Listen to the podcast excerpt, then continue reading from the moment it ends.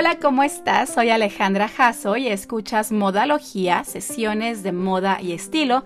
Este es el episodio 72. Esta sesión está dedicada a mi estampado favorito, los lunares. Me encantan porque son alegres, le dan a cualquier atuendo un elemento gráfico sin demasiada seriedad. Los considero un estampado neutro porque combinan con cualquier otro print. Pueden verse modernos, pero te recuerdan a prendas vintage, es decir, son perfectos. Y además han existido durante siglos y tienen una historia bastante interesante que ahora te voy a contar. Comenzamos. Los lunares no siempre fueron considerados nostálgicos y divertidos. Durante el periodo del medievo en Europa, el uso de telas con lunares tenía un significado negativo. Para empezar, no existían las técnicas ni la maquinaria que lograra patrones de bolitas uniformemente espaciadas, así que lo que había eran telas de puntos espaciados de manera desigual, que no eran muy atractivas y que además recordaban a las erupciones causadas por varias enfermedades extremadamente contagiosas de aquellos tiempos, como la lepra, la viruela y la peste bubónica. Estas enfermedades, sobre todo la peste, se estaban propagando rápidamente y era imposible que los europeos medievales no recordaran o asociaran inconscientemente estas enfermedades fatales cuando veían el estampado de lunares. Y esta asociación negativa continuó durante el Renacimiento también. Por otro lado, los lunares han tenido connotaciones mucho más positivas en culturas no occidentales. Este patrón a menudo representa la magia y la potencia masculina.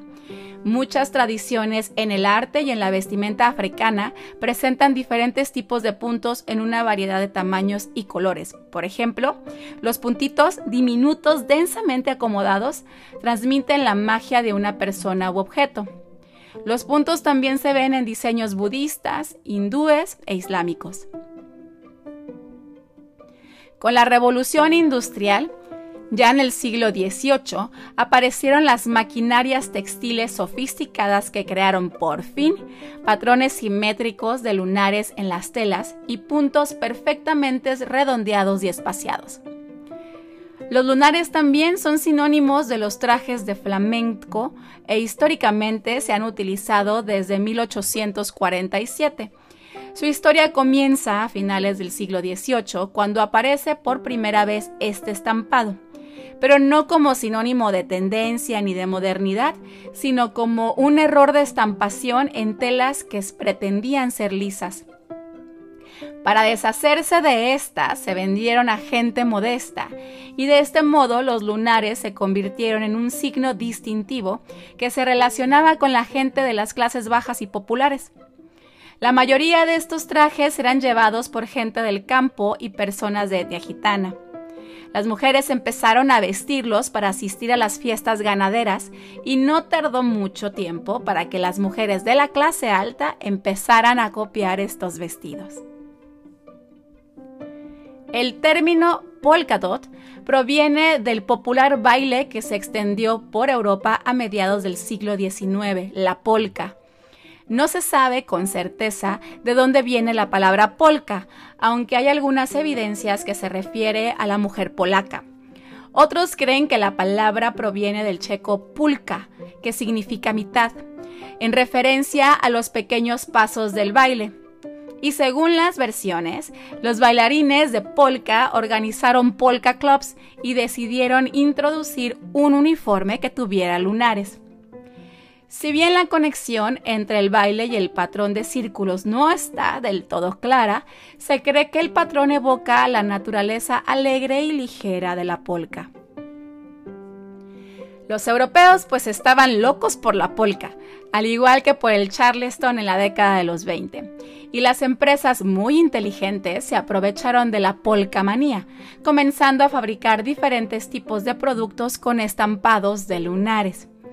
Muchos de estos artículos fueron parte de la moda europea de la década de 1840, incluido el sombrero y la chaqueta de lunares, que siguen existiendo en la, actualidad, aunque con algunas modificaciones, claro. La primera mención conocida del término polka dots apareció de forma impresa en la revista de estilo de vida de mujeres Cody's Ladies Book en 1857 y decía, bufanda de muselina para vestimenta ligera de verano, rodeada de un borde festoneado bordado en hileras de polka dots. El patrón de bolitas siguió aumentando su popularidad a lo largo del siglo XX. Los momentos más notables en la década de los 20 fueron cuando Norma Smallwood ganó el concurso de Miss América en 1926. Fue la primera mujer indígena en hacerlo. Y usó un traje de baño de lunares. También cuando Minnie Mouse debutó dos años después en 1928. Según Disney, los lunares se omitieron en las películas porque eran difíciles de animar, pero su falda icónica de bolitas se dibujó en las imágenes fijas. Un año después, en la Feria de Abril de Sevilla de 1929, el traje de lunares de gitana o flamenca se convirtió en el traje oficial de Andalucía. La popularidad de la polka como género musical y baile experimentó un resurgimiento en la década de 1940 y con su regreso el patrón de lunares, aunque en realidad nunca se fue, volvió a subir de popularidad. El primer éxito de Frank Sinatra, la balada de 1940 Polka Dots en Moonbeams, reflejó la tendencia de los lunares en aquella época. Casi al mismo tiempo, Los Angeles Times aconsejó a los lectores elegantes que invirtieran en la tendencia de moda de lunares para la temporada de primavera-verano de 1940. Incluso la ropa de lunares llegó a las pasarelas de la alta costura en París, cuando Christian Dior presenta su primera colección y el New Look, que tenía varios diseños con telas y tejidos de polka dots. Marilyn Monroe y Lucille Ball de I Love Lucy los usaron en diferentes prendas, desde traje de baños hasta vestidos en la década de los 50. Y en los 60 la tendencia tomó nuevo impulso y los lunares proliferaron en toda la cultura pop. Este estampado se convirtió en parte del movimiento de la moda mod con la modelo Twiggy y la actriz Goldie Hawn, y con el lanzamiento de la exitosa canción del cantante de pop norteamericano Brian Hyland, el Itsy Bitsy Teeny Winnie Yellow Polka Dot Bikini, o lo que se tradujo después en español, un bikini a lunares amarillo diminuto, justo justo. La canción que cuenta la historia de una joven curvilínea en un bikini de bolitas que se esconde en lugar de revelar su cuerpo en su traje de baño pequeñito, hizo que muchas mujeres compraran su bikini a lunares para ser vistas y lucirlo en playas y albercas. En 1961, Disney debutó con un nuevo atuendo de lunares para Minnie Mouse al año siguiente, DC Comics debutó con un nuevo villano para Batman llamado Polka Dot Man. Polka Dot Man hacía armas a partir de los lunares de su traje con solo presionar un botón. Si bien parece un concepto bastante extraño, el personaje resaltaba en aquellos tiempos lo moderno que eran los polka dots. Incluso en la nueva peli del Escuadrón Suicida, la de este año 2021, puedes disfrutar de este personaje, así que échale un vistazo.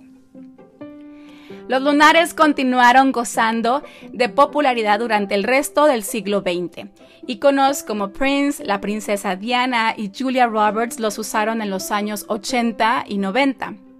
La diseñadora Carolina Herrera a menudo se asocia con lunares, además del blanco y negro, ya que muchos de sus diseños de estas mismas décadas estaban cubiertos de este tejido y de este estampado. Los lunares continúan y aunque se utilizan más en primavera a verano, este otoño vienen con todo. Por ejemplo, la colección otoño-invierno de Sara está llena de lunares en su combinación más clásica y tradicional, la del blanco y negro.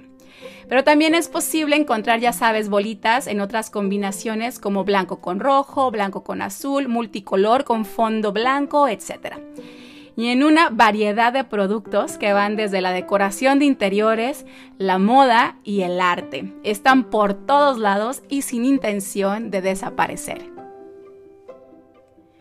Es todo por esta sesión. Espero la hayas encontrado interesante. Gracias por escuchar y por quedarte hasta el final. Nos escuchamos por aquí el próximo lunes. Te invito a que visites mis redes, Alejandra Jasso en Instagram, Alejandra Jasso Fashion and Styling en Facebook y también está la página alejandrajasso.com. Que tengas una excelente semana y recuerda que hagas lo que hagas, hazlo con estilo. Bye.